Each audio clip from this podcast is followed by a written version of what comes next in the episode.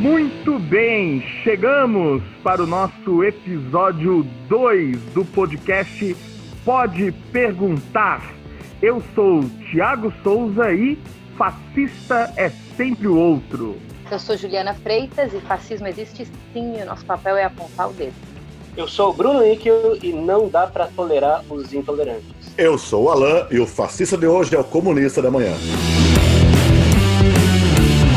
Já ficou claro qual vai ser o nosso tema hoje. Qual é a, eu já vou revelar a pergunta propriamente, mas acho que o tema já ficou claro. Mas antes da gente começar uh, uh, o programa de hoje, o episódio de hoje, eu queria, antes de mais nada, né, agradecer todo mundo que ouviu e que deu pra gente o feedback do episódio passado, foi muito bacana, né, foi bem legal, a gente teve respostas bem positivas, mas né, a gente levou um justo puxão de orelha, hein?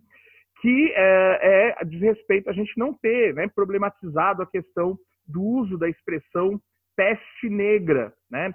Visto que hoje se usa também, se usa bastante, né, a questão da peste bubônica, já que, né, há todo um movimento aí para a gente tentar reverter, né, todo o, caráter negativo, né, que em geral está sendo atribuída aí à palavra negra, né? Então a ideia da peste negra.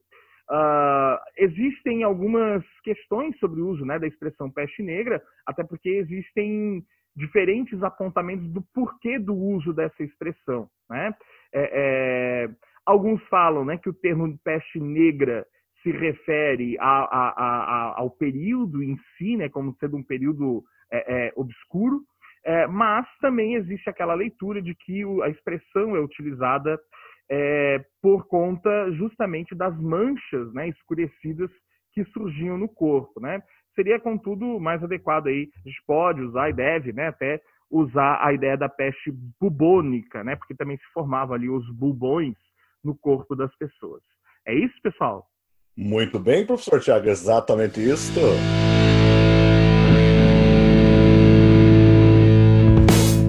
Vamos aliás, né, trabalhar, vamos fazer o programa de hoje? Bom, a pergunta de hoje, a pergunta, olha, eu diria, parece simples, mas eu tô com medo do tamanho que esse programa vai ter, hein? A gente vai assumir aqui o compromisso de tentar, tentar, né, ser objetivo, mas sem perder a profundidade. A pergunta é: existe fascismo hoje? E agora, José? Para responder assim na lata, Thiago? Olha, eu. Ou a gente vai começar na enrolação, na enrolação para responder no final. Eu sugiro que a gente conte até três e todo mundo fala sim ou não. Bom, existe sim. E agora passa a bola para vocês. Olha, é... a gente sempre para fazer esse tipo de afirmação a gente precisa entender o que que é, né? Então, para eu dizer, ah, existe fascismo hoje, eu tenho que pensar o que que é o fascismo. É, e aí a gente poderia, então, talvez, né, caminhar por aí, né, fazer o, o, mesmo processo que a gente fez no nosso episódio 1, né, pensar o que é o fascismo histórico, porque é, é, existe né, um, um, uma conceituação de fascismo histórico que tem um lugar no tempo e no espaço, né, é, é, mesmo naquele momento e mesmo depois, não há um consenso, vamos, vamos dizer assim, é, é, total né, sobre quais são as características é, é, totalmente inerentes ao fascismo. Né? Há visões que trazem a interpretação daquilo que é fascismo distintas, mesmo dentro desse período temporal, que seria ali, né, temporalmente, historicamente, gente, o comum é, é classificar ele ali entre 22 e 45, né, 1900, de 1922 a 1945. Mas essa experiência fascista de 22 a 45, ela pode ser interpretada de diversas maneiras, né? Então acho que seria legal a gente no primeiro momento pontuar isso, né? O que é esse fascismo histórico? Sim, e até uma coisa importante, né, é, Tiago, porque o termo ele acaba se perdendo ao longo do usos, dos usos e abusos que tem em relação a ele próprio, né? Eu pessoalmente até a gente lembra a gente está discutindo no nosso WhatsApp, no nosso WhatsApp a gente discutindo justamente essa questão de que talvez o uso incessante de termos como fascismo e outros termos carregados de uma historicidade é, particular, de uma época em que eles foram criados, por exemplo, às vezes o risco é talvez, no meu entendimento, seria de esvaziar o real significado e todas as implicações, as, as consequências que derivaram desses fenômenos, né? Por isso que, embora a gente possa aí no meu ponto de vista, a gente possa entender, por exemplo, que o fascismo ele segue existindo enquanto possibilidade de sistema econômico, político, de governo que seja, mas também é preciso eh, saber exatamente o momento em que se usa esse termo, para que não banalizando, não torne ele um termo corriqueiro sem a devida gravidade que ele encerra em si, né? É aquela história, né? Se tudo é fascismo, também nada é fascismo, né? Quando a gente usa ou atribui muito a, a, o termo, né? Fascista um conjunto de atitudes ou de ações, a gente de certa maneira faz isso com, esse, com essa intenção de desqualificar o outro, por isso até eu abri falando né, que o fascista é sempre o outro, é, é, mas a gente também dilui o sentido do termo, né? Eu acho que é importante também a gente pensar que é nessa ideia de que é banalizado o termo e tudo mais, a gente começa a ficar com esse receio, com essa preocupação em usar fascismo, em falar sobre fascismo, e às vezes a gente cala e silencia em momentos onde não deveríamos calar e não deveríamos silenciar. Eu acho que a gente achar essa medida é muito importante. Então, quem sabe esse passo que a gente vai fazer hoje de tentar buscar essa conceituação, entender e refletir esse termo na contemporaneidade é um trabalho muito importante, porque hoje a gente escuta fascismo em muitos lugares e ao mesmo tempo a gente vê muitas coisas ganhando espaço e crescendo porque ninguém aponta o dedo corretamente ou ninguém aponta o dedo adequadamente, né? Então ficou o xingamento vazio, né? Enquanto isso, muitos ganham espaço numa negação eterna de que não, eu não sou fascista, né? Então, acho que é, é, importante a gente achar esse, esse meio do caminho, ainda mais nos tempos em que a gente vive, né? Cada vez mais se torna importante entender o que é o fascismo. Eu acho que dá para perceber que, logicamente, esse termo tem sido utilizado para qualquer coisa, né? Ele quase que cai na lata do lixo, mas como a Juliana ressalta, é essencial que a gente perceba algumas semelhanças históricas e utilize então do conceito fascismo, né? É, acho que ao longo das nossas falas, abordando um pouco do fascismo histórico, é, sobretudo do Mussolini, a gente vai conseguir é, capturar algumas da, das condições, algumas das agendas que se colocavam naquele momento, e aí vai justamente ter o uso da história, né? Que é justamente pensar sobre determinados períodos históricos para refletir o presente que se abre aos nossos olhos hoje. Bom, a origem do termo fascista é, está associado à organização de um partido político né, uh, na Itália do pós Primeira Guerra Mundial, associado diretamente à figura uh, de Benito Mussolini, correto, Alain? Corretíssimo. All'Italia, all'Europa, al mondo!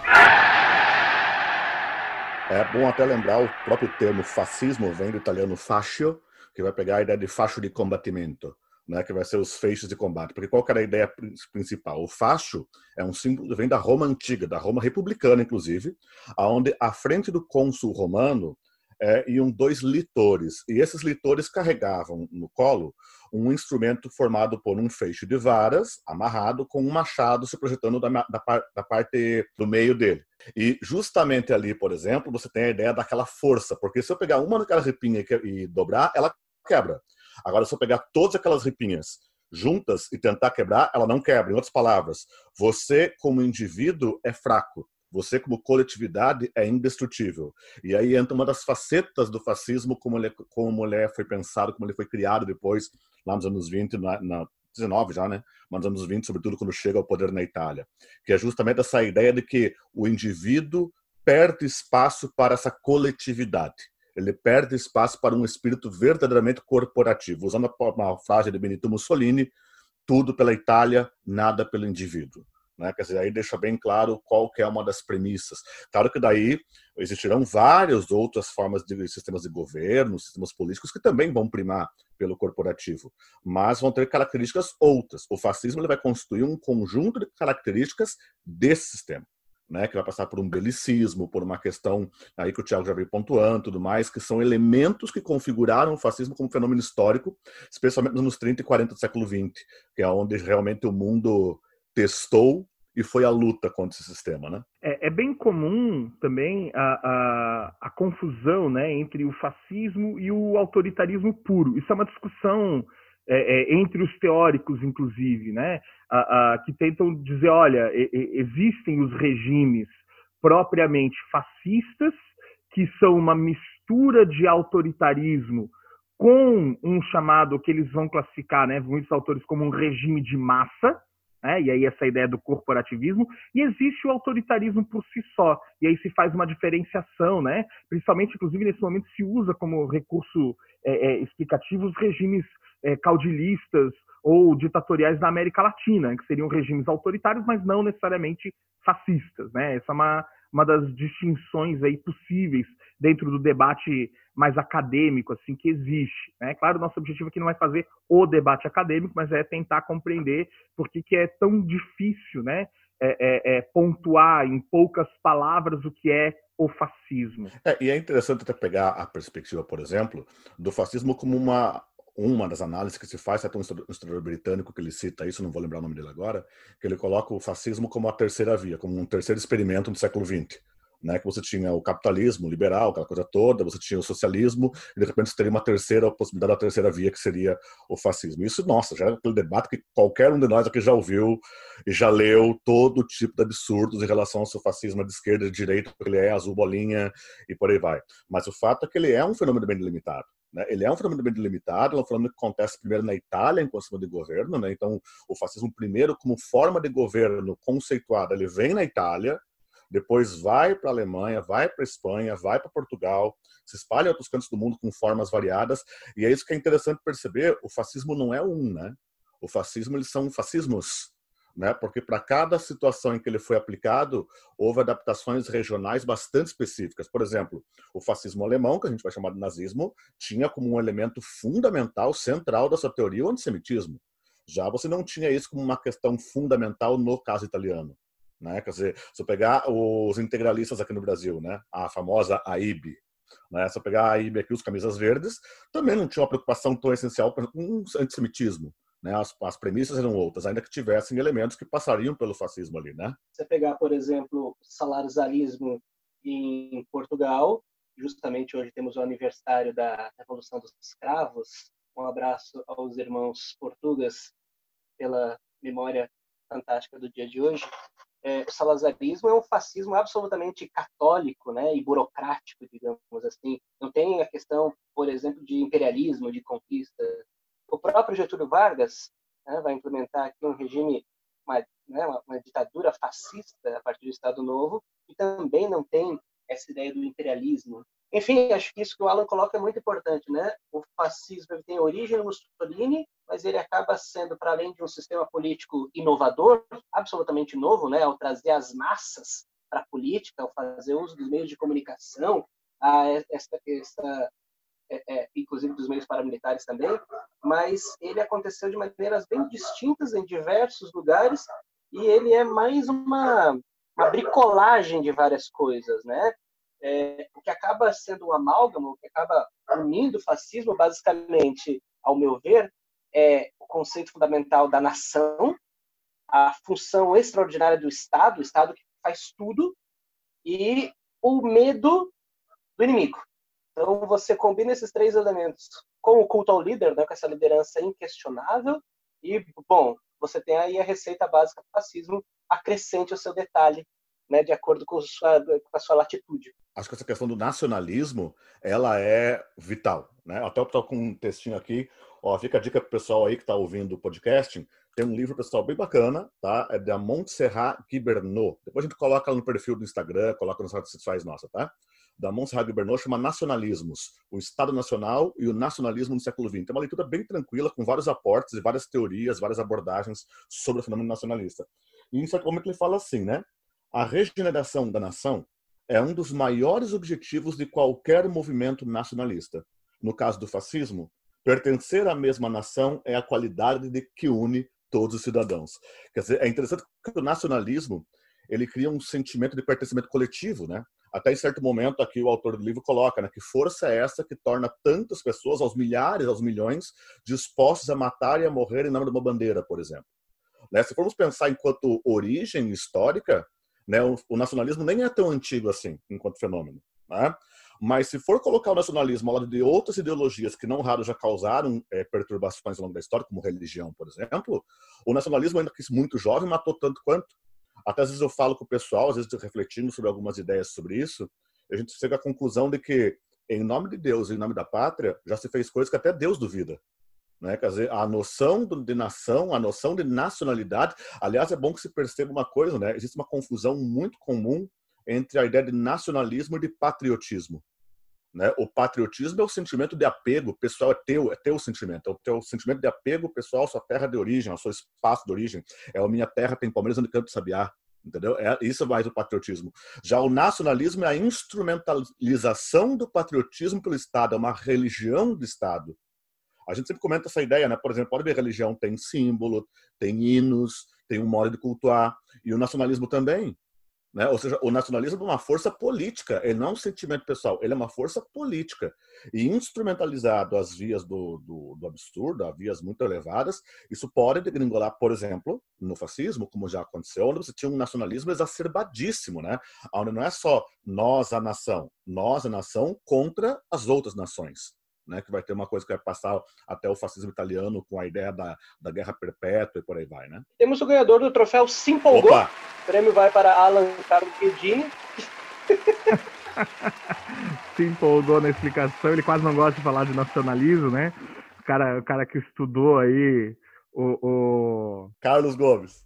Wagner também. Eu só chamar a atenção dentro da fala do Alan, né? Uh, o Eric Rubisbal, baseado na ideia do Juan Lins, né, que, que di, diferencia o fascismo do, do, autoritarismo puro. Né? Ele, ele fala que existe três formas de autoritarismo de direita, ele classifica especificamente no campo da direita, é, que seria né, a, a, o primeiro modo, né, o, o, autoritarismo direitista puramente autoritário e conservador, né, que está baseado lá em preceitos do anticomunismo e do preconceito de classe.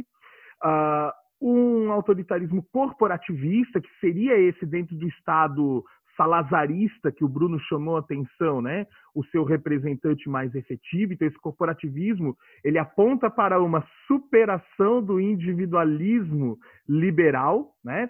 É, é, do trabalhismo e do socialismo, e ele traz a ideia da cooperação interclasses como a estratégia para eliminar a luta de classes, né? É, é, então, a ideia de, de da, da, cooperação entre as classes. Eu, eu, eu, penso muito aí no nosso empresariado aqui, né, que tenta, traz muito esse discurso. Né, da cooperação, do não pode torcer contra. Então, o Bruno está se afinando, Bruno. Pode rir, não tem problema. E por fim, aquilo que o, então o Robesbal vai classificar como fascismo propriamente dito, é, é, e aí na perspectiva do materialismo histórico, é, o fascismo como a mobilização das massas, né? o fascismo como sendo um movimento contra-revolucionário como essência, né? Então, um movimento de contra-revolução baseado na defesa de valores supostamente tradicionais, o supostamente é por mim, por minha conta, tá? Então, valores tradicionais e a invenção das tradições. Isso tem muito a ver com a ideia da, da própria invenção do nacionalismo, né? Não, não tem como você separar as duas coisas, né? O totalitarismo fascista, ele parte. Por que, que alguns falam da ideia da terceira via, que o Alan chama a atenção? Porque ele tem dois objetivos concretos, né? É ser contra o comunismo, em especial o comunismo soviético, e ser contra as democracias liberais. O que eu quero ressaltar na fala de vocês é que quando vocês começam a desenhar o que é o fascismo e trazer as referências teóricas, né, é, de lugares distintos, de tempos distintos, a gente percebe que vai cada vez ficando mais complexo fazer esse conceito específico. Né? Quando a gente quer é, selecionar poucas frases para dizer o que é fascismo, quando a gente quer escolher alguns poucos conceitos para dizer o que, que é, são três, quatro itens, a gente percebe que isso é muito difícil, é muito complexo. O Humberto Eco ele vai dizer que o fascismo ele não é uma ideologia monolítica, né? Que ele, ele vai dizer que é uma colagem de diversas ideias políticas e filosóficas, é uma colmeia de contradições. E quem sabe esse é um ponto chave do fascismo, porque torna difícil de fazer esse ato hoje em dia do apontar o dedo, porque abre uma possibilidade muito grande para negação eterna. Não, eu não sou fascista, porque eu sou liberal. Ser liberal não pode ser fascista. Então, eu não sou. Mas, e outras tantas possibilidades de negações, né? Então, eu acho que quando a gente pega o fascismo histórico de processos que se iniciaram e já foram concluídos, é fácil a gente fazer essa retrospectiva e conseguir dizer como foi na Itália, como foi na Alemanha, como foi em Portugal e tantos outros lugares. Mas quando a gente pensa, e aí trago para o contemporâneo, quando a gente tenta pegar esses itens que compõem o que é o fascismo e trazer para hoje, aí é que tudo começa a ficar complicado, né? Porque os conceitos se alargaram. E aí é muito difícil a gente criar essa lista de itens. E aí eu tenho que, para ser fascista, eu tenho que ter todos os itens. Se eu não tenho um, a gente já fica na dúvida. E aí fica tanto o esvaziamento do termo, que ninguém mais se preocupa nisso e fala mesmo, e a dificuldade de fazer uma conceituação mais séria, né? Porque nos falta né, elementos para trazer e para fazer essa análise contemporânea. Como se tivesse fazer um checklist, né, Ju? Isso, né? E a gente sabe que a história é mais complexa do que isso, né? O, o checklist não não não não nos é suficiente, né, para conseguir fazer essa conceituação. A gente precisa analisar as subjetividades, a gente precisa analisar os processos, né, que, que se constroem e se desenrolam. Eu sou virginiano com ascendente em tomatinho cereja, então eu preciso de listas.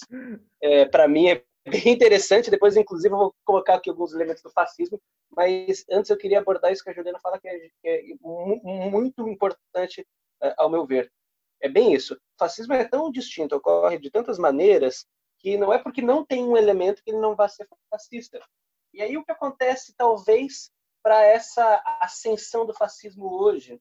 Passados 100 anos do nascimento do fascismo, passadas três gerações, a gente se desvinculou do que aconteceu. A gente se afastou da vivência fascista. Hoje a gente olha para trás e diz: fascismo é esse conceito, é isso aqui, é isso, é estatismo, é cultura de massa, é isso, é aquilo. Mas às vezes falta para a gente entender o caldo cultural entender o horizonte de expectativas que estava ali colocado, ou seja, identificar como as pessoas que viviam, elas colocavam a sua salvação possivelmente no fascismo. Elas, de um lado, estavam ameaçadas pela crise econômica, pela destruição da guerra, de outro, elas tinham um medo irrefreável do comunismo, da União Soviética, e é importante, ao meu ver, que a gente tente perceber, então, é, como é que o fascismo ele operava com as pessoas de novo, né? Quanto mais tempo a gente se afasta do evento histórico, mais a gente vai vendo ele apenas como fato histórico. Ah, o fascismo, marcha sobre Roma. Ah, Segunda Guerra, Holocausto. Ah, 50 milhões de mortos. E a gente não sente mais o mal. Tem uma filósofa, inclusive judia, sobrevivente do campo de concentração, Agnes Heller, que diz que o discurso racional não é suficiente para evitar o mal. Não basta saber que algo é mal para não fazer o mal. É, ela dá o um exemplo, você diz uma criança, não maltrate o gato. E, e, muitas crianças vão justamente testar maltratar o gato. E o que ela vai dizer? É preciso fazer com que as pessoas sintam. É, é, é preciso fazer com que as pessoas percebam. Possivelmente, uma das questões da ascensão do neonazismo ou do, né, dos neofascismos hoje, é, seja lá o nome que você quer dar ao boi, né, é, mas é justamente esse distanciamento que está ocorrendo de fato, com o fascismo clássico. Mas e se o fascismo ele não comportar nenhuma lista, né? E se o fascismo for justamente um elemento híbrido na, híbrido na essência, entende? Por exemplo, assim, ó, a, ok, a gente pode pontuar é, lista, um checklist, vamos dizer assim, de elementos do fascismo clássico lá na Itália, na Alemanha, né, ali naquele contexto dos anos 30 e 40. Mas e se o fascismo, mais que um evento histórico, ele for uma permanência humana? Porque veja só, eu lembro que uma, uma vez, eu até eu lembro que na universidade, um professor nosso comentou isso daí, que eu acho muito interessante. Ele falou o seguinte: que o fascismo é como se fosse aquele produto do supermercado que ele fica naquela parte de baixo da gôndola. Sabe aquele produto marca diabo que ninguém nunca leva? Aquela marca assim que nunca. Tipo, marca Big, sei lá. Você nunca leva aquela, aquela marca às vezes ali. Tá lá. Né? Não é aquele, aquele produto destaque que está na altura dos olhos. Mas nada impede que um dia algum sujeito esteja disposto a se agachar e tentar pegar esse produto. Então, o fascismo sempre esteve ali. Ele se ressignifica, talvez o grande erro na percepção que nós temos do fascismo é buscar aquilo que era na Itália de Mussolini e não aquilo que ele é hoje no Brasil e no resto do mundo. Porque, por exemplo, em muitos momentos, quando a gente para para pensar na, na, na retórica fascista, né, no modo como ele vai como ele vai acontecendo tudo mais esse hibridismo tem renovado o fascismo eu lembro uma vez que uma pesquisa uma pesquisa uma vez na época do final do Orkut hein pensa bem Orkut olha só pessoal Orkut lá as comunidades do Orkut eles eram um levantamento que apontava que tinha muito mais comunidades neofascistas do que neomarxistas entre aspas no Orkut e um outro panorama que foi bastante interessante era que a faixa etária média das comunidades marxistas, por exemplo, girava em torno dos 40 anos, enquanto que a faixa etária média das comunidades neofascistas era de 15 a 25. Quer dizer, primeiro que o fascismo ele se reinventa, o fascismo está jovem, o fascismo ele segue jovem. A gente, eu, eu, acho, eu acho um erro muito grande a gente imaginar que o fascismo morreu na Segunda Guerra Mundial, que ele foi destruído na Segunda Guerra Mundial. Ele está jovem, vivo e se reinventando.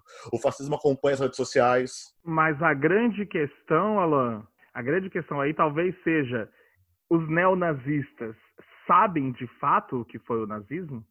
Essa é uma pergunta que muitos se fazem. Será que essas pessoas compreendem a real dimensão que esses movimentos tiveram historicamente? Ou eles estão se apropriando desse movimento já com uma ressignificação? Eu acredito que é um segundo, uma segunda parte. E aí a gente também tem que, para mim, que resume o fascismo, é a ideia do, do antirracionalismo, né?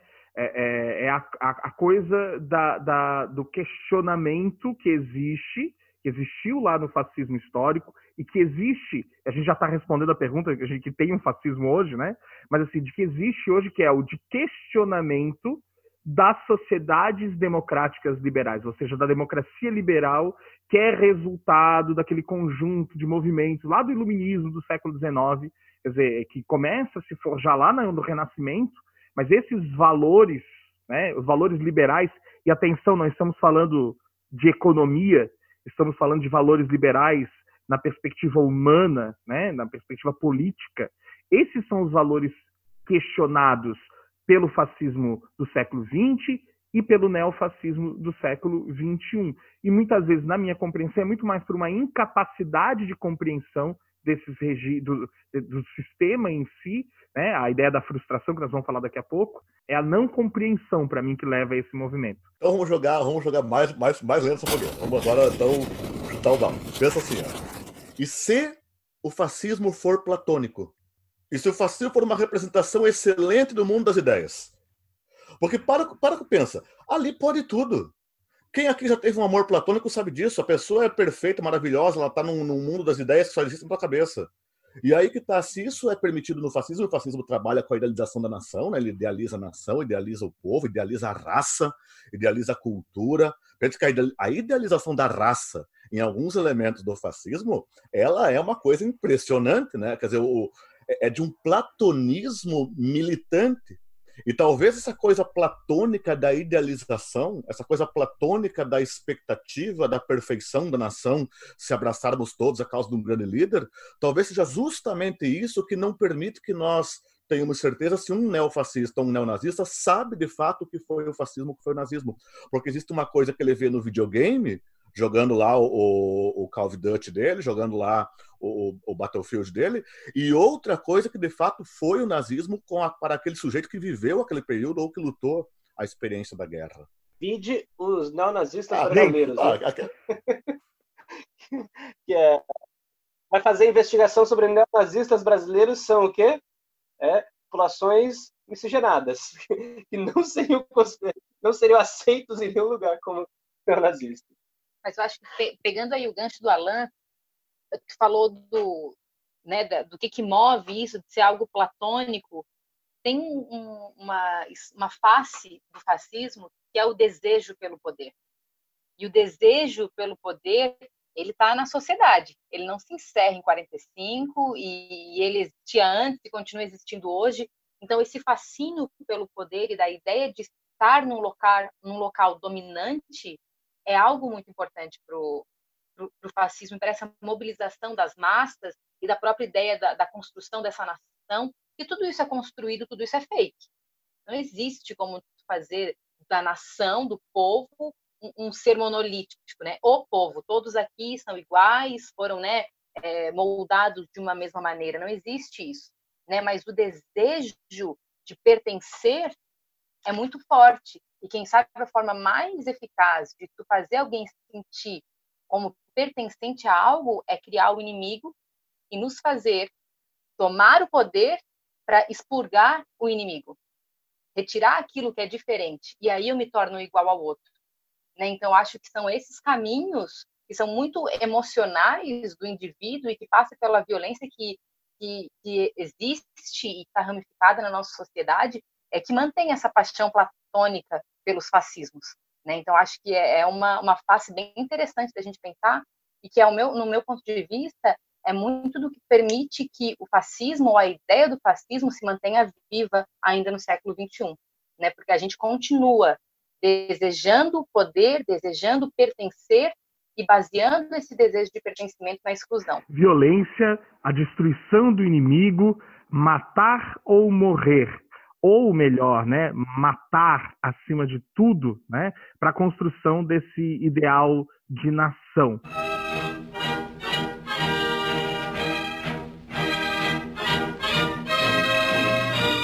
Alan, você queria fazer um comentário da fala da Juliana? Sim, quero aproveitar a fala da Ju, que a Ju comentou ali a questão de identidade. E aí eu fiquei pensando uma coisa aqui, né? A, por exemplo, a juventude, em geral, tem abraçado muito fortemente eh, uma idealização e uma romantização aí vamos usar o termo romantismo, romantização de propósito, inclusive, né, do fascismo muito forte. E aí eu fico me perguntando até que ponto isso não é um reflexo da liquidez das identidades atuais, né? Hoje, vamos pegar Balma, vamos, dar, vamos lá, Juliana, pós-moderno, vamos lá, pós-moderno. né? Essa, a Juliana, pessoal, para quem não sabe, a Juliana é nossa pós-moderna. A Juliana é nosso olha, pós-moderno nesse. Eu quero, eu quero, eu quero dizer para os ouvintes que temos aqui todas as né, opções aí. O pessoal marxista não precisa parar de ouvir agora. A gente vai também. Já falei de materialismo, né? Mas vamos dar uma chance aí. análises, tudo Para todo mundo, é, para todo mundo. Tem para todos os gostos aí. Só não tem para anarcocapitalismo. Eu também, praticamente um pós-moderno, quero fazer esse pontuamento aqui. Porque pensa comigo, se as identidades são tão líquidas, é, talvez essa, essas novas gerações, inclusive, estejam buscando construir uma identidade.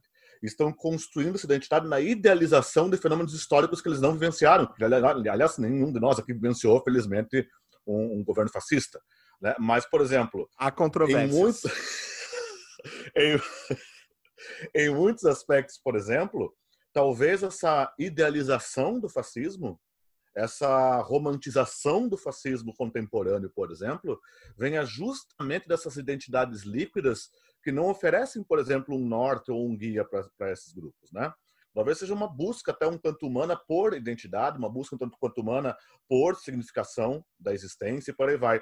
Vamos lembrar que na Primeira Guerra Mundial os jovens foram para a guerra como voluntários por seis meses, abertamente, achando que a guerra, o campo de batalha, seria a realização deles na vida, né? E depois provou-se um terrível, terrível engano. Eu quero, eu quero ouvir a Juliana. O Leonardo Boff. Eu, eu dei a deixa para vocês começarem essa discussão. Falem, depois eu falo. Ah, tá, entendi. Vai lá, Bruno. Manda o Leonardo Boff então pra gente. O Leonardo, que é um boff. ah. Ai, gente, que piada. o Leonardo Boff escreveu um texto sobre o fascismo no Brasil hoje mas eu quero aproveitar um trecho dele que ele diz o seguinte: o fascismo nunca desapareceu totalmente, pois sempre há grupos que, movidos por um arquétipo fundamental, buscam a ordem de qualquer forma. Acho que nisso que o Alan estava falando, né? Há uma idealização. Não creio que seja tudo por causa da liquidez moderna. Creio que seja muito mais uma tentativa do ser humano de buscar a ordem num passado idílico, né? E aí você sem saber exatamente o que é o fascismo e o nazismo, você vai acreditar que esse, esse movimento que você defende vai restaurar a ordem, né? um tanto quanto da ideia da violência como redentora. Um clássico da literatura e do cinema é Laranja Mecânica. Né? Os nossos ouvintes devem conhecer e aí o Alex, a sua ideia da violência que vai trazer a redenção, você elimina tudo que é errado, então começa algo que vai ser absolutamente puro. E aí o Boff avança. Sempre em nome de uma ordem a ser forjada contra a atual desordem vigente usando da violência. Olha, é, essa ideia, né?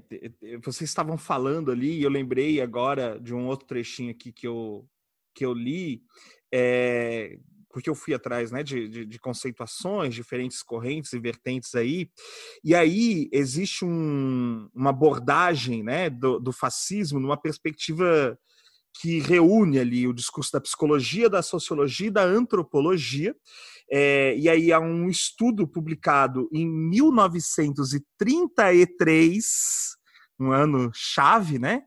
É, é, temos a, a Mussolini já mais do que consolidado na Itália e temos o momento da consolidação da autoridade hitlerista né, na Alemanha. E aí, veja, um texto de 33, né, em que ele faz uma abordagem freudiana, né, freudiana, aqui é, para compreender esse, esse fascismo como uma psicologia política internacional das massas frustradas. E aí o elemento, a Juliana falou antes da questão do desejo, é, e eu acho que tem muito a ver com a frustração. E aí esse, esse estudo ele traz o seguinte, né? Essa interpretação fala assim, ó, o, atenção, hein? O masoquismo e a milenar repressão às leis naturais da vida e do amor fizeram que as massas se submetessem a um regime assentado amplamente na força. O homem, reprimido de modo autoritário, canalizava seu impulso de liberdade para a imagem de um homem forte, de uma liderança. Desse modo, o regime fascista não chegava ao poder por suas qualidades políticas, mas pelo apelo que fazia a uns instintos psicossociais das massas. E aí, mais para frente, né, é, é, ele define o fascismo assim, né, é, que as massas, então, estimuladas por sentimentos profundos de rejeição e neurose, rejeição e neurose, guardem aí, e com enorme desejo de revolta e libertação de uma sociedade que as oprimia, ao mesmo tempo que ansiavam pela liberdade, procuraram por um líder forte para realizar seu desejo. Eh, percebam que tem uma contradição, né? Nesse processo. É um anseio pela liberdade, mas ao mesmo tempo, né? É, é, é, essa liberdade ela é para mim. É uma parada que é contra o indivíduo, mas ao mesmo tempo é, é, quer, quer que ele, enquanto indivíduo, tenha o seu espaço, a ideia do pertencimento, que também já foi colocado aqui, né? Fala, Alain. Ah, então, olha só o que diz aqui no texto da Monserrat Bernon, nesse trecho aqui. Olha que interessante como que você falou perfeito aqui, Tiago. Olha só que, como cruza, né? O fascismo em seus atos, como acentua Lins, que é alguém que ela está citando, satisfazia tanto o desejo da proeza heróica, do individualismo romântico, como o desejo de mergulhar num empreendimento coletivo. Quer dizer, se existe aquela coisa daquele individualismo romântico que traz para o nacionalismo, que depois traz para essa exacerbação ligada ao fascismo, também existe a questão do participar da grande massa, né? Aquela coisa do pertencimento coletivo. E aí eu retomo a fala da Ju, né, com a questão de identidade, porque você tem identidade individual, mas identidade coletiva. Né? Uma das fortalezas, talvez, do nacionalismo seja justamente oferecer esse nacho, né? esse ninho, essa possibilidade de que você faça parte de alguma coisa maior do que você e que vai transcender a sua própria existência.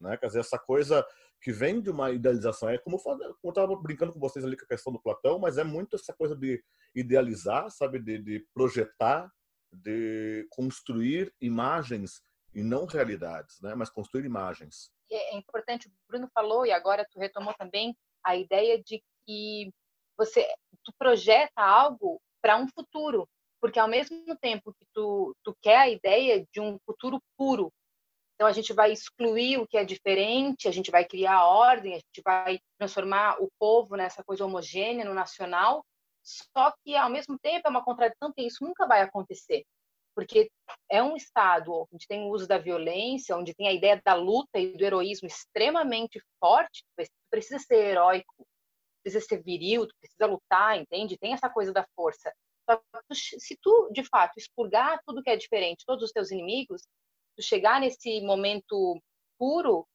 acabou toda essa face viril e da luta, porque tu não tem mais inimigos contra quem lutar. Né? Então, é algo que ele se, se alonga, porque de fato nunca deve chegar naquele ponto. E aí tem uma face de fato platônica. Né? Então, são as, as contradições que vivem dentro do próprio, do próprio ideal fascista. Né? E aí é algo que eu já tinha comentado antes. É muito interessante a gente perceber que ele se constrói dentro dessas próprias contradições. Né? E assim ele consegue abarcar cada vez mais desejos distintos dentro daquela sociedade. Será que então, Ju, aquilo que não tem uma identidade clara satisfaz todas as identidades? De alguma forma, sim. É uma panaceia fascista, né? Exatamente. Então é algo muito muito interessante assim, que é, é o fato justamente de não ter elementos tão específicos torna o fascismo algo tão específico. Uhum. Né? Ele, de forma geral, é algo único, né? porque ele abraça muitas coisas, diferente de outros sistemas e outros regimes que acabam tendo refer referenciais mais específicos. Né? O fascismo não. O fascismo ele vai dançando e ele vai compondo, e em cada lugar, em cada tempo em que ele acontece, ele tem uma roupagem diferente. Ele precisa se adaptar, ele precisa, ele precisa construir e moldar esse povo e esse nacional. Né? Então, isso é o interessante dele. Ele é mais flexível na adaptação, né? Exatamente.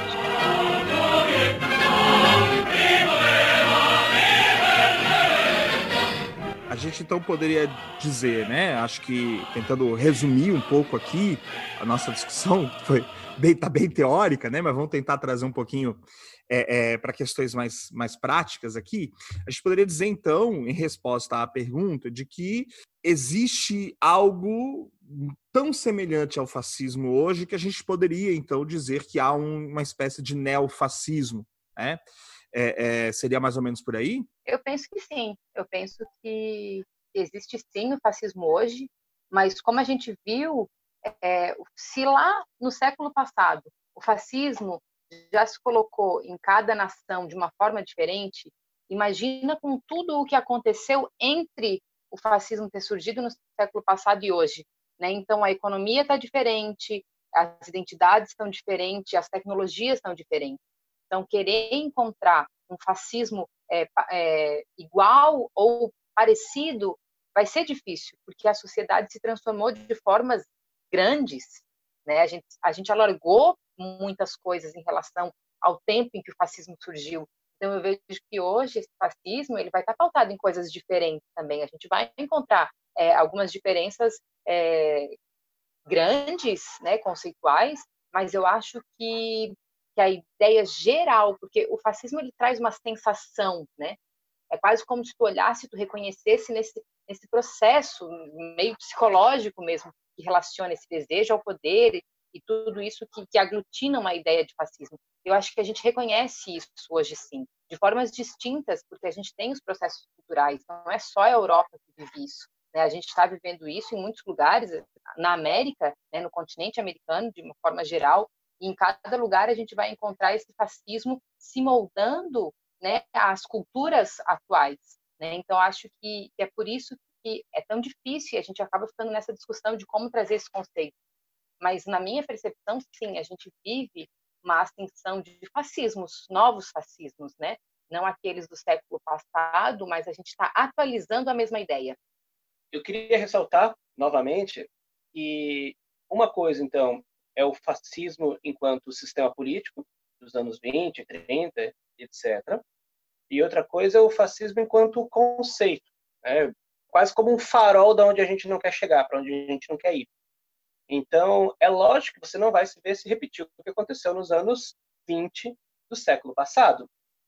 Mas, se você pegar uma espécie de espírito da época, né, o zeitgeist, ou seja, né, a mentalidade comum, você consegue, eu consigo perceber muitas semelhanças. Né? Fundamental para a ascensão do fascismo naquele momento foi o medo, foi a paranoia do inimigo. E hoje você tem isso na Europa com a questão do imigrante, no Brasil, por exemplo, com a questão da ditadura marxista das universidades. Né? É, por outro lado, você tem a ideia de que nós estamos numa decadência, estamos perdendo os nossos valores, a nossa identidade. Na Europa, de novo, com a questão do imigrante, no mundo todo, com a questão da globalização, no Brasil, porque teve pessoas que chegaram ao poder e destruíram o nosso país. Então, você tem o medo, o inimigo, e você tem que é fundamental essa ideia, ao meu ver, essa ideia de que eu vou fazer uma unidade pela pátria. Né? Nós estamos todos aqui, o cidadão comum, se sentindo chamado a participar e atuar como ele pode. Uma diferença possível é, se lá na década de 20 e 30 fazia marcha sobre Roma ou parada em estádio, hoje em dia o sujeito faz é, é post em rede social e carreata na frente do hospital. Veja, né? acontece da mesma forma, mas acontece de maneira relativamente semelhante. Então, eu estava vendo aqui é, no, no, texto do Humberto Eco, né, do, do Fascismo Eterno, e cai com uma luva dentro que foi falado agora. Olha só, em nosso futuro desenha-se um populismo qualitativo de TV ou internet, no qual a resposta emocional de um grupo selecionado de cidadãos pode ser apresentada e aceita como a voz do povo. Quer dizer, cara, isso é sensacional, né? Porque você tem essa realidade. Se Mussolini tivesse um Twitter, se Mussolini tivesse rede social, se os camisas negras tivessem o dispositivo da, da comunicação de internet que tem-se hoje, né? A gente não, a gente olha para o fascismo como uma coisa que é, dos meios comunicacionais dos anos 30 e 40. Mas agora tenta trazer essa perspectiva para o mundo da comunicação está na palma da mão de cada pessoa. O cinema fez isso recentemente. Ele está de volta. Conta justamente o que aconteceu. Sensacional! Excelente filme. Ô, pessoal, ó, fica a dica aí. Bruno deu a dicaça. É filme e livro, né? Ele está de volta. Muito bom. Eu acho que na Netflix não tem, não? Tem, tem. Tá. É, pelo menos tinha, né? Às vezes sai, mas tinha. É um filmaço, filmaço. Eu queria chamar a atenção para duas coisas, né? A, a, primeiro, essa, essa a fala do Bruno, quando ele, ele fala do fascismo histórico, né? Do fenômeno fascismo histórico como um, um sistema né, político e econômico, é importante destacar que mesmo naquele momento, esse fascismo, como a Juliana pontuou, ele tem suas diferenças, né? É, a gente gosta de, eu pelo menos, né, gosto de trazer a ideia de que, bom, existe um fascismo raiz, que é o fascismo italiano, que é o regime fascista, né? E as suas características lá, o regime do Benito Mussolini na Itália, é, que tem, né, como a, a, propaganda, e aí já que falaram de cinema, né, a, a, propaganda, a mídia tem um papel muito importante nesse regime de massas que é o fascismo italiano e que depois é replicado, então, no, no, na versão alemã do fascismo, eu gosto de, de, brincar, né? A versão alemã, Herbert Richards, não, a versão alemã do fascismo, que é o nazismo. Tanto é que muita, é, muita gente fala direto já nazifascismo, né? O, o, o nazismo alemão é uma versão ampliada daquilo que eram as características do fascismo italiano, porque você insere todo o discurso antissemita, por exemplo, dentro do nazismo. E aí a gente tem as outras versões, né, é, que inclusive continuam existindo mesmo com o final da guerra, né, no pós-45, que é o caso do regime salazarista em Portugal, e aí existe essa discussão, né, se o salazarismo é um regime fascista ou um regime autoritário somente, né? Eu entendo que é uma forma de fascismo e o regime franquista na Espanha, né? A versão espanhola do fascismo é a, é a do general Francisco Franco, instituído ali depois da Guerra Civil Espanhola, entre 36 e 39, e que se estende até a década de 70, né? assim como a, a, a, a gente tem ali o próprio regime salazarista e o regime então franquista até os anos 70. E aí, dentro do que o Alan fala, né, é, é, é, sobre essa ideia da, da, da participação, né, ele, ele, traz essa ideia do povo, né, do Humberto Eco ali, né, então uh, o indivíduo ele não é importante, né, o Humberto Eco trabalha com a ideia de um populismo qualitativo é, e constrói-se esse essa entidade, né, quase que mítica, o povo, né, o povo, o povo vira uma coisa única, um bloco, e o líder é o intérprete desse bloco. E, e esse, isso é uma abstração, né? Esse povo é, é uma abstração total como só ele fala, né, como só o líder expressa e representa, né, você consegue construir essa ideia monolítica, como a Juliana muito bem muito bem está colocando, né? E aí entra um detalhe interessante para a gente pensar os novos regimes. Então vamos entrar no século XXI efetivamente, né? Que é a questão da tecnologia, então construindo esse fascismo. Né? É, se a gente tinha a manipulação da mídia no fascismo histórico, Né? Aquela ideia, então, de que você tem um indivíduo que traz a ideia, né? que reproduz essas ideias todas, e você tem o receptor, o receptor que seria esse povo, né? e qualquer ideia dissonante é cortada. Hoje, a gente tem a internet a possibilidade de que qualquer indivíduo é um produtor de sentidos, né?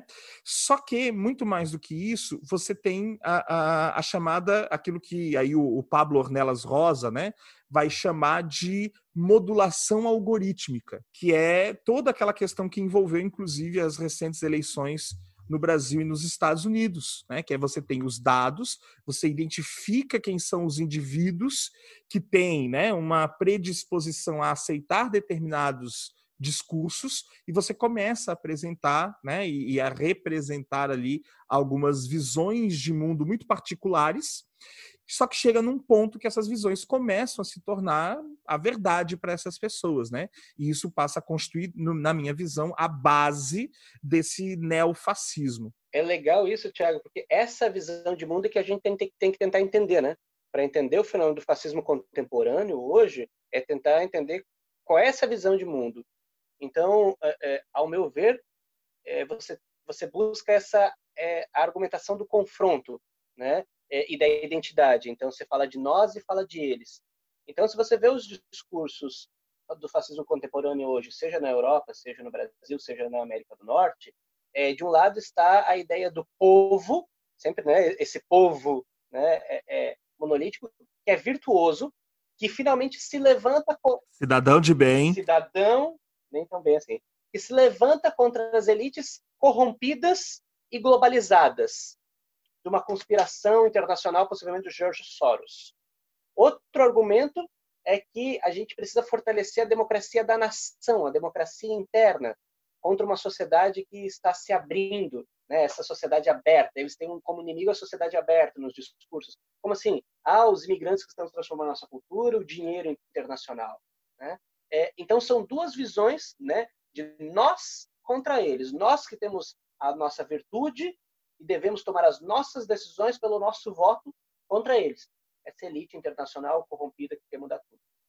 Mas, insisto, né, é, assim como o fascismo era, o fascismo contemporâneo, ele também é multicausal.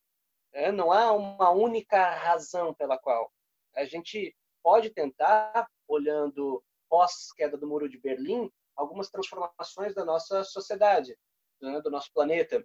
É, fundamental é o processo de globalização e de neoliberalismo, que, entre outras coisas, vai trazer uma maior desigualdade social e, com isso, logicamente, né, maior insatisfação das camadas médias, que é o principal ponto de apoio, não só, mas principal ponto de apoio.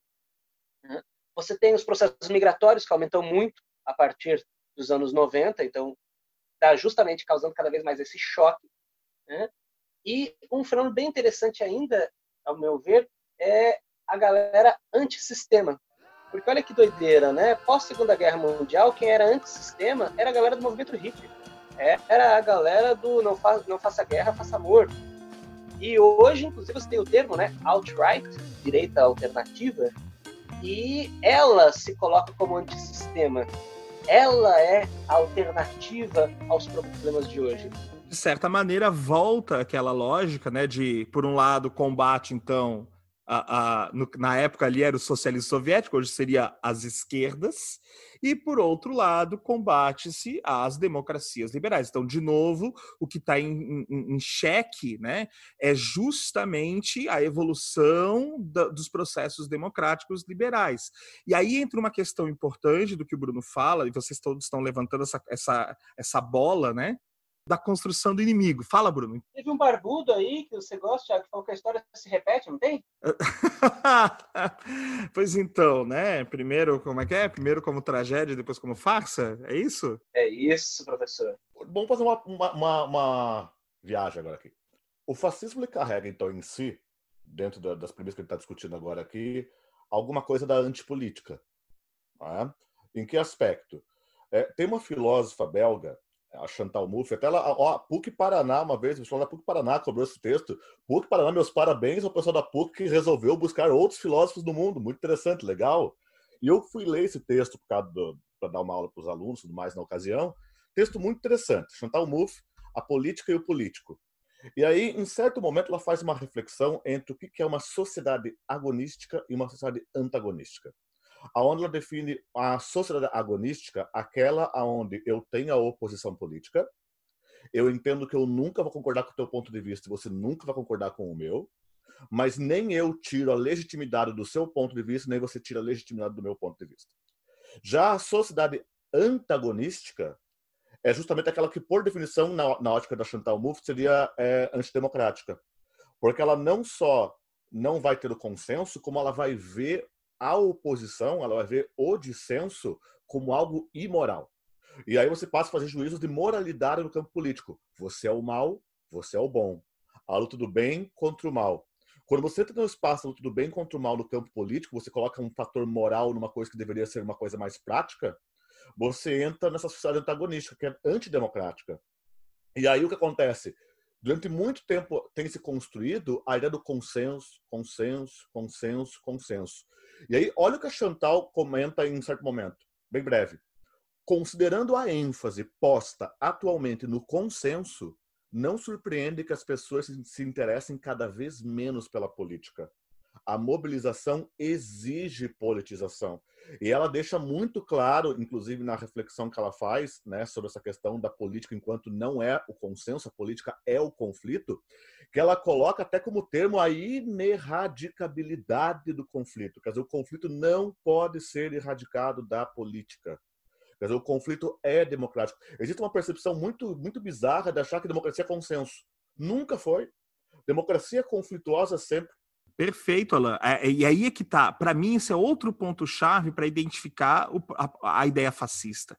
Porque no pensamento fascista autoritário, o que a gente tem, quando vocês todos aí estão falando né, da, da, da discussão do inimigo, é, a ideia é a destruição do inimigo. E aí a coisa que é mais assustadora, que talvez eu acho que. Uh, a, gente que tem um pouco alguma racionalidade, né, e, e, enfim, né, a gente não consegue entender é que nós criticamos a ideia, né, nós, nós discutimos essencialmente no campo da ideia, no campo da argumentação, da racionalidade, correto? Para esses indivíduos, a questão, o inimigo não é a ideia, percebem? O inimigo são os indivíduos portadores de determinadas ideias. Então, o ataque ele se faz às pessoas. É, é, é, vejam, é, é, uma, é objetivo, há uma materialidade. Então, se eu quero criticar o discurso gaysista, eu ataco uma figura que representa. Jean Willis que durante muito tempo representou parte do, do discurso da, da questão LGBTQ no Brasil, por exemplo.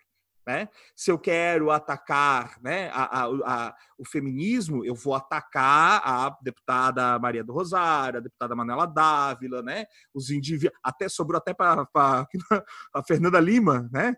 Eu ataco o indivíduo. Judith Butler, quando teve no Brasil, vocês lembram o que aconteceu né? Então, é um ataque aos indivíduos. Né? Então, eu preciso destruir, eliminar os indivíduos portadores desse discurso. Né? Então, não se ataca as ideias. Esse extermínio ele tem um, um valor muito mais é, é, real, né? Então existe a construção de uma noção ficcional do que é o inimigo. Os inimigos são que, que os aborti, as abortistas, a, a, os gaysistas, as feministas, os maconheiristas, né? E, e, todos esses istas aí, que é a desqualificação né, dessa ficção que eles constroem sobre o outro. A gente cria alvos fixos, e esses alvos fixos são indígenas, seus descendentes, afro-brasileiros, pobres, os diferentes, os resistentes. Na verdade, os alvos fixos é qualquer coisa que sai da ordem do homem branco, proprietário, cristão, entende? O tal homem de bem. Tudo que foge dessa lógica é visto como um alvo fixo, algo que deve ser combatido. E aí essas figuras públicas, como hoje nós temos meios de, de, né, de, de nos conectarmos diretamente, acabam ganhando né, milhares e milhares de haters por aí. E que muitas vezes sai da lógica só do textão do Facebook, né, e que vai para as vias de fato da violência. Perfeito, né? É, o Foucault fala, né, na, no, no racismo de Estado. Né? Então essa ideia aí, e aí a gente traz mais um elemento que, né, esse, há um racismo no discurso fascista também. Né, a ideia da pureza, né, a ideia, então, da como é que eu construo essa sociedade idealizada? Né, essa sociedade do consenso total, como ela estava falando ali, né? Gente, vejam, o, o, o próprio Humberto Eco coloca, né? O que, que é o desacordo? O desacordo é traição. Se eu discordo do discurso central, eu sou um traidor imediatamente. Vamos fazer a conta. Quanta gente virou comunista nos últimos 30 anos? Não vou nem nos últimos um ano, nos últimos 30 dias. Teve gente aí, gente grande aí virando comunista recentemente, gente com a vozinha de marreco. Agora você deixou, deu uma deixa aqui que, pô, olha só, tem uma palestra do Amos Oz, escritor israelense, faleceu no passado, de 23 de janeiro de 2002. Ela está integral na internet, pessoal. Se você procurar Amos Oz, fanatismo 2002, você vai achar fácil, tá? É, olha só o que ele fala. A traição não é o reverso do amor. É uma de suas opções. Traidor julgo é quem muda aos olhos daqueles que não podem mudar e não mudarão. Daqueles que detestam mudar e não podem conceber a mudança, apesar de quererem sempre mudar os outros. Por outras palavras, traidor, aos olhos do fanático, é qualquer um que muda. E é difícil a escolha entre converter-se num fanático ou converter-se num traidor. Digo que a semente do fanatismo brota ao adotar-se uma atitude de superioridade moral que impeça a obtenção de consensos. Quer dizer, é uma fala que o Amos tem sobre a questão do fanatismo e a essência do fanatismo, né? E que vem bem dentro dessa linha. Eu acho, assim, eu acho é, muito redondinha essa fala. É, eu queria fazer uma pergunta para vocês. Pode perguntar. Na verdade, um desafio. eu queria escutar de vocês três um motivo, um porquê, uma semelhança em uma referência, enfim, um ponto, uma perspectiva sobre por que, que deve para a gente dizer que tem fascismo hoje. Então, é um desafio mesmo. Eu não consigo escolher um único item, mas é, eu me apoio nos arquétipos que o Humberto Eco vai colocar no livro, do, no texto, na verdade, né, Fascismo Eterno, e, e, eu vou escolher alguns itens que eu acho que, que, são muito fortes agora. Eu acho que a ideia da, da manipulação da, da ideia da frustração, né, junto com a questão do heroísmo como norma, tudo isso, né, num, num, processo de que o pacifismo é conluir com o inimigo e várias ideias de ordem que vão colocar a questão do, do desejo do poder e da ideia de que a gente tem que construir algo melhor, porque eu estou frustrado porque nada está funcionando e aí claro que as frustrações elas vão ser múltiplas né mas essa ideia de, de inflar esse sentimento que vem com a frustração e aí cabe muito bem hoje em dia nas crises econômicas que a gente vem aí no, no início do século 21 eu acho que essa essa manipulação essa essa condução desse sentimento de frustração somados a ideias é, xenófobas racistas é, as ideias né, da, da violência colocada na, no heroísmo que nós temos que ter.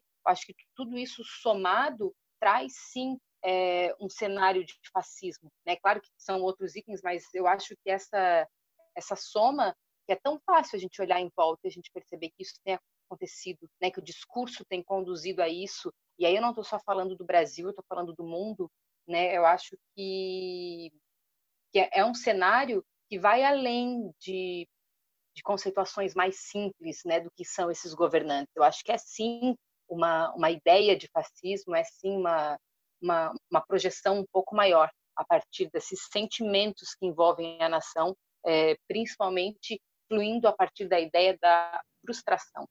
Olha, eu acho que para mim as do, as do, os dois maiores signos é, de fascismo hoje é a exacerbação do papel da nação, da ideia de nação, de novo, né? A gente está tendo uma retomada em muitos discursos do, da nação com uma coisa salvadora, com uma coisa redentora. Eu, pessoalmente, acho um perigo eh, bastante grande essa, essa ideia.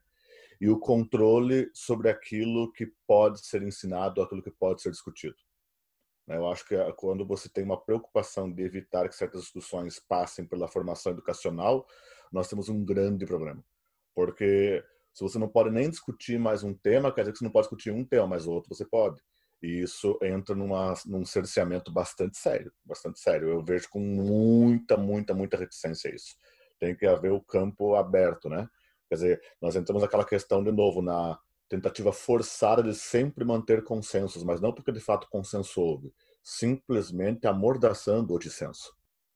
Então, é, é uma tarefa difícil, né? Esse desafio do Bruno aí. É, eu tenho para mim que a gente pode falar no fascismo hoje ou no neofascismo, e eu gostei muito aqui da, da, da expressão fascismo tropical, né? O, o título do livro do, do, do Pablo Ornelas Rosa, que foi a, uh, um trabalho dele de pesquisa, é, que traz essa ideia né, de uma retomada é, é, do discurso contrário às chamadas democracias liberais, né? um discurso contrário à racionalidade, né? e de novo, democracia liberal num sentido político, né? até porque ele vai chamar é, é, essa ideia, né? esse, esse fascismo tropical aqui da junção né? da, da do liberalismo radical na economia com o conservadorismo radical dos costumes, o famoso liberal na economia e conservador nos costumes. Isso, para mim, são dois é, é, valores, mesmo que o liberalismo não fosse um valor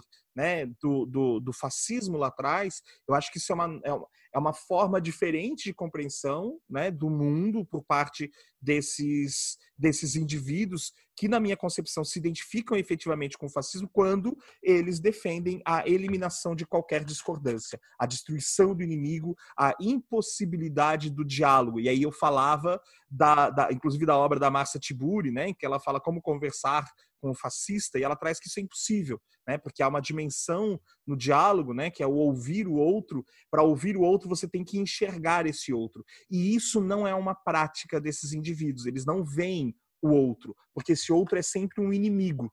Né? Ele é um inimigo, logo ele não é um indivíduo com o qual eu tenho possibilidade de ter qualquer tipo de diálogo. E aí eu gostaria que a gente pensasse na própria, na própria questão da democracia.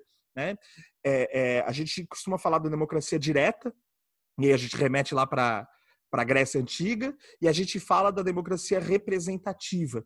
E talvez o que tenha causado a emergência dessa nova onda neofascista seja o fato de que a gente estava caminhando para a construção de uma democracia participativa.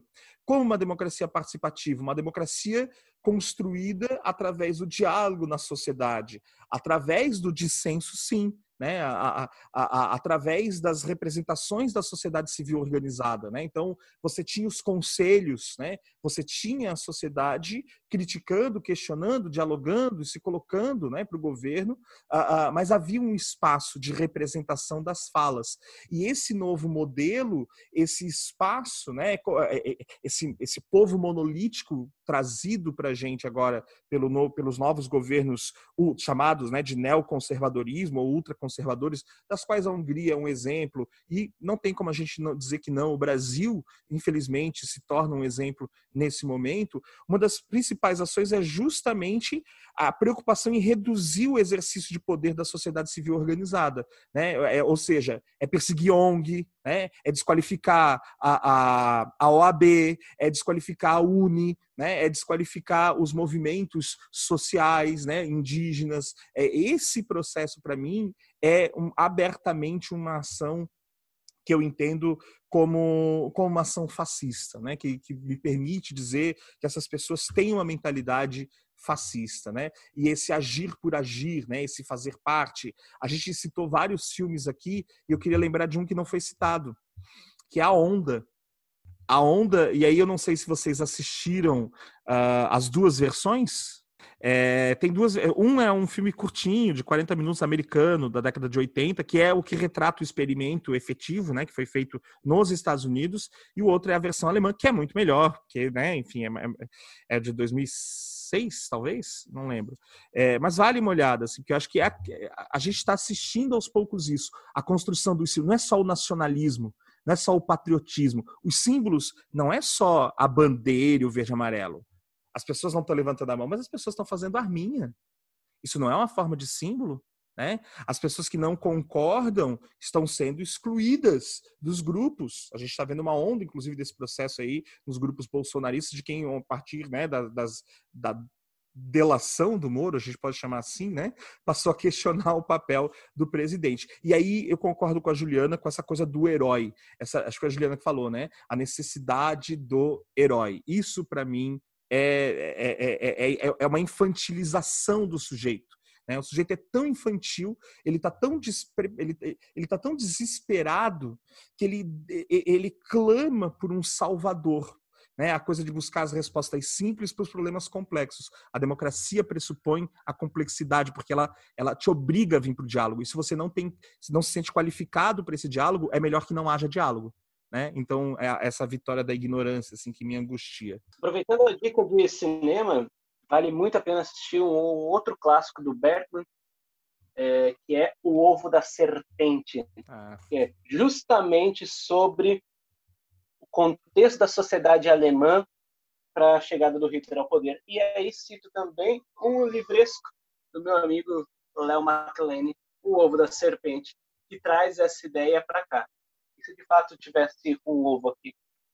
Respondendo a minha própria pergunta, é, já, já falou de vários é, de várias semelhanças e de várias referências do fascismo histórico com o fascismo contemporâneo, mas uma das que mais me chama a atenção é a ausência de um princípio, de um conceito. O Mussolini teria dito o seguinte: nós não temos doutrina, nossa doutrina é ação. Na ideia que o importante era fazer, né? Esse é, é um discurso, e o fascismo é absolutamente né, irracional, uma negação do iluminismo. O agir pelo agir que o próprio Humberto Eco coloca, né? Exato. E, cara, o fascismo contemporâneo é justamente o movimento que mais retoma isso. Se você pegar os discursos dos líderes fascistas atuais, é, justamente não há um porquê exatamente, não há um conjunto de princípios, não há um objetivo final o discurso ele vai se moldando ao que vai acontecendo. Ele é uma espécie de discurso camaleão. Na verdade, o objetivo é somente garantir a maior adesão dos indivíduos o tempo todo. Você pegar o caso do Brasil, por exemplo, o tempo todo você tem um presidente que testa com fake news. Então ele dá, joga uma informação para ver como é que ela cai e depois não é bem assim, ou é assim ou não é. Então, essa é outra semelhança, né? A ausência de um princípio, de um manifesto, de uma carta de intenções. Não há um projeto, né? É, é, assim, há um projeto de poder, mas é, o, é, meio que o poder pelo poder. Não se tem um, um, um é um objetivo sempre desse, da, da, destruição, por isso a gente fala, né? O extermínio do inimigo. E a ideia de que esse é o perigo desse discurso, né? Porque ele tá, ele traz a ideia de que a, a a sociedade idealizada, desejada, ela vai surgir no momento em que a gente destruir quem está torcendo contra, no momento em que a gente silenciar as dissonâncias, as dissidências, né? E a gente sabe que isso não é verdade. Não, e aí que está o perigo da banalização do termo fascismo, né? Porque você vê, hoje ser fascismo, ser fascista é relativamente fácil, né? Não requer manifesto, não requer escola artística, não requer porcaria nenhuma. É, o cara é fascista do Twitter, usando o Facebook, e ali vai, ele faz o movimento dele. Vamos combinar que a, a proximidade das redes sociais, inclusive, ela, ela, possibilitou que se formassem pequenas legiões de ódio é, no mundo virtual. Né? Antigamente, o sujeito odiava o mundo, odiava as pessoas sozinho no quarto dele. Agora ele vai para a rede social e fala, eu odeio. Ali enquanto o outro fala, puxa, eu também odeio, vamos odiar juntos. De repente, estou aqui a legião do ódio né, que é muito do que, do que inclusive fundamenta propostas é, flagrantemente de, de, dizer assim, que flertam com o fascismo pela, pelo obscurantismo que elas encerram. É, eu, eu vou voltar para o Pablo Ornelas, porque o, o livro dele fala em uma. Ele, ele, ele se propõe fazer uma cybercartografia em que ele vai identificando, isso que o Alan fala, né? Os, os indivíduos estavam separados, né? Mas o algoritmo possibilitou que esses indivíduos começassem a se encontrar. Né? Eu, eu, eu acompanhei uma entrevista dele esses, tempos aí em que ele coloca isso, né? Antigamente o poder estava em quem tinha mais terra. E hoje o poder é quem tem mais espaço de fala, né? Quem consegue se comunicar com um grupo maior de pessoas. Então criou-se também, é importante isso, né? Por isso que eu também falei em algum momento aqui já sobre a, a modulação algorítmica, né, atual, que reduz a escolha dos indivíduos sobre aquilo que elas vão ver, né? E que fica mostrando o tempo inteiro ideias, muitas vezes a tal da pós-verdade ou da fake news. Então você estabelece, às vezes absurdos, só que tudo que você vê apenas reafirma aquele absurdo. Então, o absurdo, né, a, a, a, aquilo que parece, no primeiro momento, a gente às vezes ri, isso vai se transformando numa realidade. E aí a gente tem o tal do, não sei se você já ouviu falar, no Teorema de Thomas. Aquilo que os homens acreditam que é real, é real em suas consequências. Então não importa se a informação é verdadeira ou não, né? Mas as consequências que aquilo gerou, é, isso é real. Que aquela crença gerou, ela é uma são consequências reais. O terraplanismo está aí, a, a, a, o movimento anti-vacina. É, as consequências dessa, dessa mentira, as consequências são reais, elas estão aí, palpáveis. Né? E a gente tem que começar a entender e olhar o, o que é isso para poder combater. Mas aí entra uma questão de que o, o Alan vinha falando, da construção desse inimigo hoje, ela está muito mais complexa. E aí me chame de pós-moderna, mas ela está diluída, porque esse inimigo ele não tem mais face. Esse inimigo ele não tem mais, não é o judeu, não é o isso aquilo. O inimigo ele ele se se esparramou pelo processo. Ele é líquido, né? Então, é... alguém está esperando Aê. eu falar que algo era líquido. Ponto pro Bauman. Eu queria botar a imagem nesse podcast para vocês verem a cara do Bruno tentando desconcentrar a Juliana. para combater o, o, argumento dela ali com, com ações, a ação pela ação. tá vendo só? Mas então, a questão de que hoje em dia eh, a construção desse inimigo é muito mais fluida, entende? Porque pode construir inúmeros inimigos.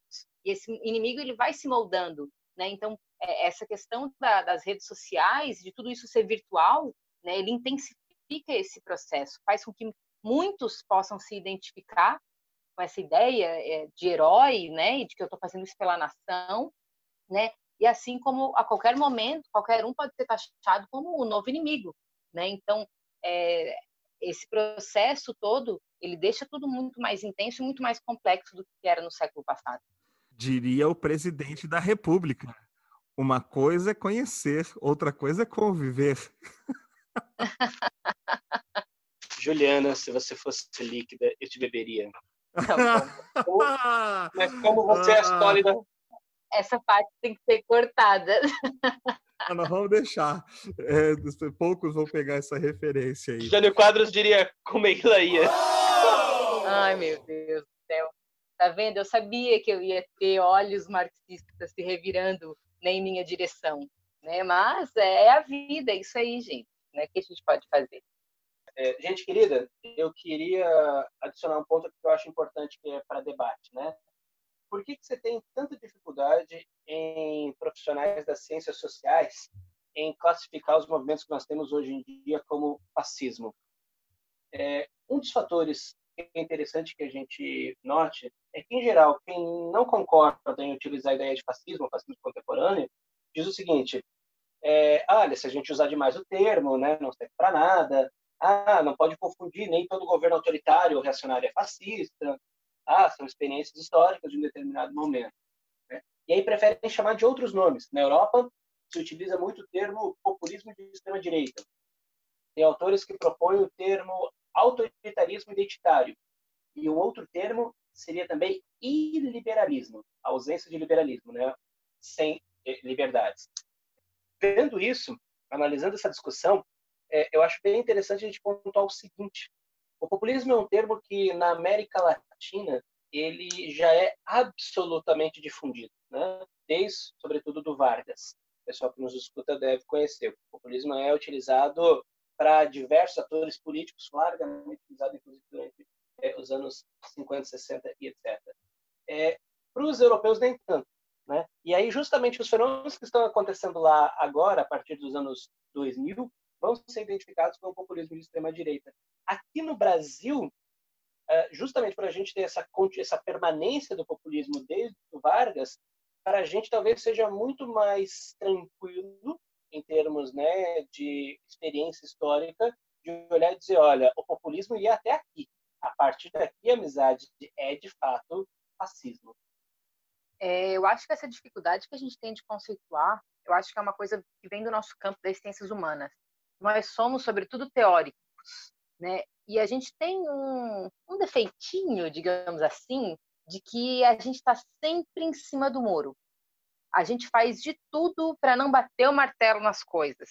Então, muitas vezes, diante de tanta ignorância que a gente escuta e diante de tanto discurso vazio, a gente se cala e a gente abre espaço para a ignorância acontecer.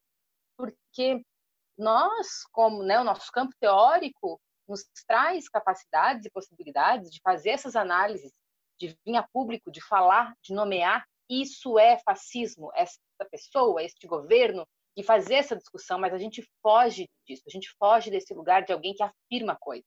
A gente teoriza, teoriza, teoriza, dá uma de sabonete e não afirma nada.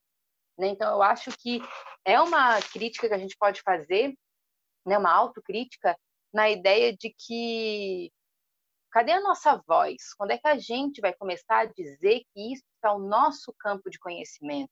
Que fazer essas análises sociais é também o nosso papel. Quando é que a gente vai assumir isso? Quando é que a gente vai sair dos muros da academia, dos livros, das teses, dos artigos de revistas acadêmicas? Quando é que a gente vai dizer essas coisas? porque é necessário. E tem muita gente aí que estava disposta a ouvir, tem muita gente aí que está disposta a entender e refletir coisas. Daqui a pouco não vai ter mais. Porque cada vez está diminuindo o número de pessoas dispostas a uma reflexão séria, porque está voltando a ser a ideia da ação pela ação, a irracionalidade que a gente já falou. Então, eu acho que é uma autocrítica. Por que, que a gente é, é tão relutante em afirmar coisas? em tomar essa voz de que nós somos sim da área das ciências humanas, nosso papel profissional é fazer essas análises e trazer isso a público.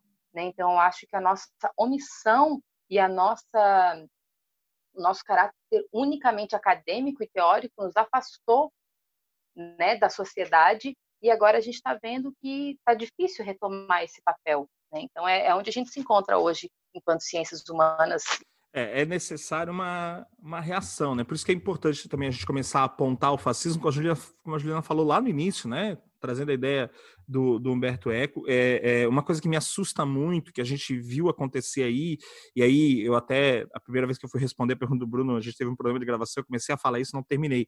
Mas é, é a ideia da violência física e da violência simbólica que a gente está vivenciando hoje, né? Esse ataque ao inimigo ele é físico e simbólico. Físico no ponto de que a gente está vendo aí agressões cada vez maiores, né? A, a, os jornalistas nas ruas, inclusive, né, sendo agredidos, impedidos de fazer o seu trabalho. A gente teve aquela situação de médicos que estão sendo agredidos quando dão, né, ou, ou falam que a pessoa está com a doença da Covid-19, por exemplo, as pessoas não aceitam, né? Um, uma realidade que não seja aquela que ela quer. É um presidente da República que não aceita o resultado da investigação da Polícia Federal sobre lá o, o caso da facada. Quer dizer, se a, se, se a realidade se apresenta diferente daquilo que eu espero, eu reajo muitas vezes com uma violência que é física, né?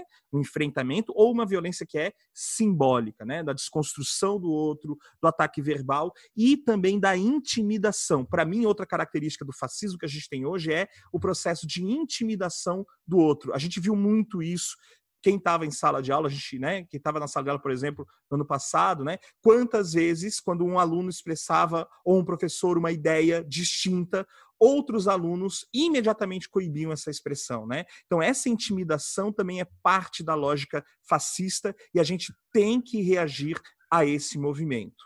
Eu iria no sentido da intimidação como uma coisa não exclusiva ao fascismo, Tiago. Eu entendo a intimidação como uma coisa é, inerente aos discursos totalitários, de um modo geral.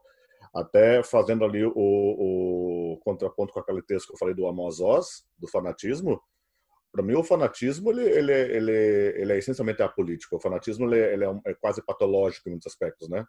Porque veja, você não conseguir dialogar com a pessoa porque ela vai berrar contigo, você não conseguir a, apresentar pontos de vista científicos, ela vai desqualificar e não raro vai ridicularizar um ponto de vista científico.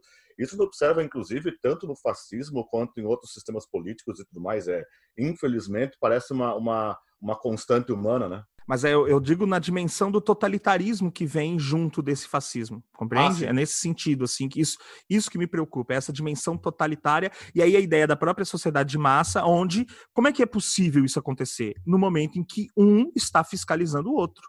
Né, no momento em que um, porque é assim que funciona nas ditaduras, nos regimes totalitários, só não tem como o Estado te vigiar o tempo inteiro, como o George Orwell traz lá no 1984. Né? São os próprios indivíduos que passam a promover uma autovigilância. Eu quero fazer um pontuamento sobre o que a Juliana comentou agora há pouco, da questão acadêmica e tudo mais, que é o seguinte: a gente tem que falar e deixar bem aberto essa, essa realidade de que nós falhamos miseravelmente enquanto, enquanto historiadores. A gente falhou assim de uma, de uma forma vexatória. Primeiro por uma arrogância assim que sempre existiu dentro, dentro da academia, dentro do, do, dos grupos intelectuais, e não assumir plataformas de comunicação de massa. Aí, resultado, não se assumiu as plataformas de comunicação de massa, como a internet, as redes sociais, as, as, as transmissões de material digital. Resultado, alguém foi lá e fez isso. Alguém desqualificado, mal intencionado, que formou uma legião de pessoas que não têm o menor eh, conhecimento científico e que hoje estão aí falando de antivacina, terra plana e por aí vai. Quer dizer, nós, nós tínhamos que ter tomado esses espaços. Nós demoramos a tomar esses espaços. Olha quanto tempo levou para a gente formar esse podcast. Né? Olha quanto tempo levou pra gente. Pô, a gente se conhece há quantos anos? Eu tô falando há anos que a gente tem que começar a dialogar para fora. A gente estudou juntos, né? E olha quanto tempo levou formar isso. A gente errou miseravelmente. A gente deu espaço para um monte de charlatães intelectuais falar todo tipo de asneira, como se fosse discurso científico.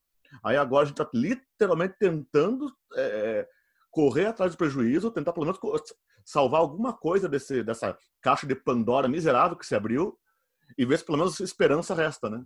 É, é importante destacar, se a gente não é dono da verdade, né? Ela, a gente Sim. não, não, mas a, a, gente fala com algum conhecimento de causa, a gente sabe que o nosso conhecimento é limitado. E aí eu, eu lembrei agora do efeito Dunning-Kruger. Eu não sei se vocês já ouviram falar desse efeito, que é uma pesquisa que foi feita há, há, há algum tempo atrás, uma pesquisa mesmo, né? É científico, de que uh, as pessoas com menos conhecimentos elas tendem a ter muito mais certeza do que as pessoas com muito conhecimento. As pessoas que se autoproclamam mais competentes geralmente são muito menos competentes do que as pessoas que se colocam ali como figuras medianas, né? Porque a gente, quanto mais a gente estuda, mais a gente, aquela história, né? Quanto mais eu sei, eu sei que nada sei, né? Quanto mais a gente estuda, mais a gente sabe que tem coisas a saber, né? E a pessoa, eh, infelizmente, aí, como o Alan falou, o mundo foi tomado por pessoas é, cheias de certezas, mas que infelizmente não passam longe daquilo que é né, um conhecimento adequado ou praticável realmente. Charlatanismo intelectual. Muito bem. O que eu mais gosto do giro intelectual é ouvir o Bruno falando o nome dos autores. Eu sou o troglodita. ah, esse. esse eu, eu, li alguma coisa sobre troglodita hoje, inclusive. Fazendo essas leituras, né, sobre fascismo e tal. Ah, foi no, no texto que o Bruno mandou. Aliás, vamos compartilhar aquele texto lá do sobre o que é fascismo do George Orwell, né? Acho que é nesse que fala do troglodita. Solta no, na, nas redes depois. É, vamos mandar um texto de 44, né? O mais interessante é que ele é um texto de 1944. Nós vamos compartilhar no Twitter. Nos sigam no Twitter. Arroba pode perguntar. Boa, boa. É, a gente tem uma, uma fala importante a ser feita no programa de hoje. Eu vou, vou, vou pedir para Ju falar aí pela gente todo mundo que conhece a gente sabe que nós somos frutos da FAED, da história da UDESC. Foi impossível não pensar num importante professor enquanto eu estava buscando as leituras para esse tema, um professor de teoria, Luiz Felipe Falcão, um grande professor, foi professor de todos nós, e, e foi um cara fantástico, assim, não só pela sua capacidade incrível intelectual, mas um professor incrível. É, nunca vou esquecer, no mestrado, o interesse que ele tinha em saber qual era o, o, a pesquisa de cada um dos alunos, porque ele queria conectar a aula dele àquela pesquisa. Isso é de uma é, sensibilidade incrível e que não é tão fácil de encontrar assim na academia. E, infelizmente, ele faleceu esse mês, faz acho que é uma semana, e foi algo muito triste, ainda mais nesse momento de pandemia, onde nós não pudemos prestar as nossas últimas homenagens. Né? Então, eu gostaria de dedicar esse programa ao professor Luiz Felipe Falcão. Acho que ele ficaria orgulhoso de todos nós de pegarmos um tema tão difícil, usarmos a teoria que ele nos ensinou tão bem para fazer um podcast e um formato mais light né, de toda essa pesquisa acadêmica. É, lembrei muito dele gravando e estudando para esse programa. Neste clima de homenagem, né, mas também comemorando a vida do Felipe, estou até tomando uma cerveja em homenagem a ele agora. Faltou só o churrasquinho, hein? Faltou, faltou. Ele era o mestre. Fica aí nossa homenagem, fica aí o nosso agradecimento. Vamos nos encaminhando então para a nossa despedida. Vocês já perceberam que vai ser quinzenal a coisa, por enquanto, pelo menos por aqui, né? Porque dá trabalho fazer esse programa, não é isso, gente? Oh. oh como dá trabalho? Dá, dá uma trabalheira, dá uma trabalheira grande. É, mas ao mesmo tempo é muito, é muito bom, é muito divertido, sempre bom estar tá, tá junto, poder conversar e poder levar um pouquinho de, de ideias, né? E para a galera que está por aí nos ouvindo. Valeu? É isso. Nos sigam nas nossas redes sociais, pode perguntar no Twitter e no Instagram. Fala, Bruno! E na dúvida de como dialogar como um fascista, eu sempre recomendo a ação do glorioso jogador Eric Cantona, que dá uma voadora no peito de um fascista. Se você não conhece oh. esse vídeo, divirta-se. Hoje não tem gratitude do Bruno. Fala, Alain! Então, ó, só quero lembrar que hoje, estamos gravando o programa dia 25 de abril, é a Festa della Liberazione, na Itália, que é a festa da libertação, quando, em 25 de abril de 1945, a Itália foi libertada do domínio nazifascista. Tá? Ou seja, é a turma lá dos Partigiani d'Italia, a turma do Bella Ciao, que liberta os italianos do domínio nazifascista e que era, como Humberto Eco comenta, um grupo bastante heterogêneo, né? Os Partigiani d'Italia é aquela história, para ser contra o fascismo, pessoal, não tem que ser comunista. Para ser contra o fascismo, você tem que ser uma coisa, racional diante do fascismo a gente não pode se calar. acho que deu de silêncio. Está na hora da gente apontar o dedo sim, de falar sim e ser resistência, porque é isso que nos cabe nesse momento. Não passarão. Alan, vamos encerrar esse podcast com música? Música. Ah, vai. Canta ah, Bela tchau pra gente. Vamos lá, porque as pessoas vão reclamar. Um eu minuto, vai estar acabando. mais cantar esta música. Tá acabando. Ah, mas vai cantar. Ah, não fala não... mal de Bela Tchau. Canta pra gente. Então canta. vai assobiando junto aí, ó. Eu não sei assobiar. Stamattina mi sono alzato. Oh, bella ciao, bella ciao, bella ciao, ciao, ciao. Stamattina mi sono alzato ed ho trovato l'invasor. Oh, partigiano, portami via. Oh bella ciao, bella ciao, bella ciao, ciao, ciao, oh partigiano, portami via, che mi sento di morire. Aê, tá bom, tá bom. e se io muoio da partigiano, oh bella ciao, bella ciao, bella ciao, ciao, ciao, e se muoio da partigiano, tu mi devi seppellire. Pode Perguntar, episódio 2, com a participação de Tiago de Souza, Alan Guedini, Bruno Níquel e Juliana Freitas. Produção Tiago de Souza. Edição Leandro Lessa.